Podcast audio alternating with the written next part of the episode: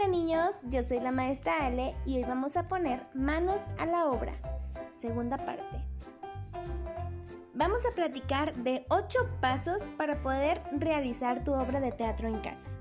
Antes de darte el primer paso, necesito que tengas muy claro con quiénes vas a trabajar, o sea que ya tengas tu equipo de trabajo en casa.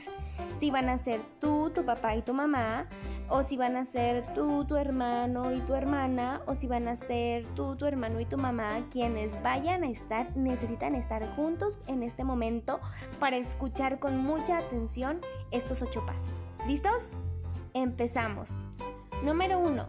Van a elegir la obra de teatro que van a representar. Y para eso van a buscar guiones de teatro en su libro de lengua materna o en los materiales que te ha enviado tu maestra Ale, que te está hablando en este momento. Puede ser cualquier obra de teatro que tenga pocos personajes. Puedes buscar también algunas obras cortas en internet con ayuda de mami para que te puedas memorizar los pequeños diálogos. Número 2 van a seleccionar quién de su equipo va a ser el director y cómo van a presentarla.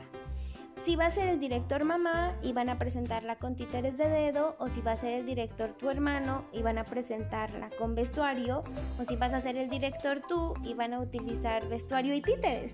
Eso lo deciden ustedes. Número 3.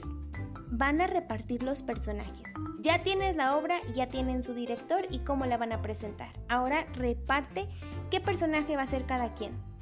Número 4. Memorízate tus diálogos. Te recomiendo que utilices una obra cortita para que te puedas aprender tus diálogos. Y así puedan pasar al paso 5. Número 5. Practica la obra de acuerdo a lo que te dice tu director. Como ya tienen un director y ya se saben sus diálogos, ahora sigue practicar y practicar hasta que le salga maravillosamente. Número 6. Vamos a diseñar ahora vestuario y maquillaje o vamos a realizar nuestros títeres de dedo o los títeres de mano o los títeres de guante o los títeres que vayas a utilizar. Número 7. Elaboramos la escenografía.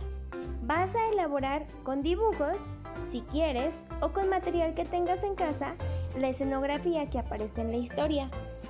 Y número 8, presentamos la obra.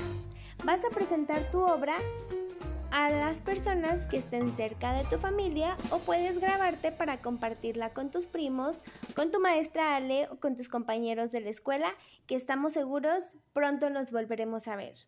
Espero que te hayan gustado y que sea fácil de realizar estos ocho pasos para hacer una obra de teatro. Yo soy la maestra Ale y de verdad espero vernos muy pronto. Bye.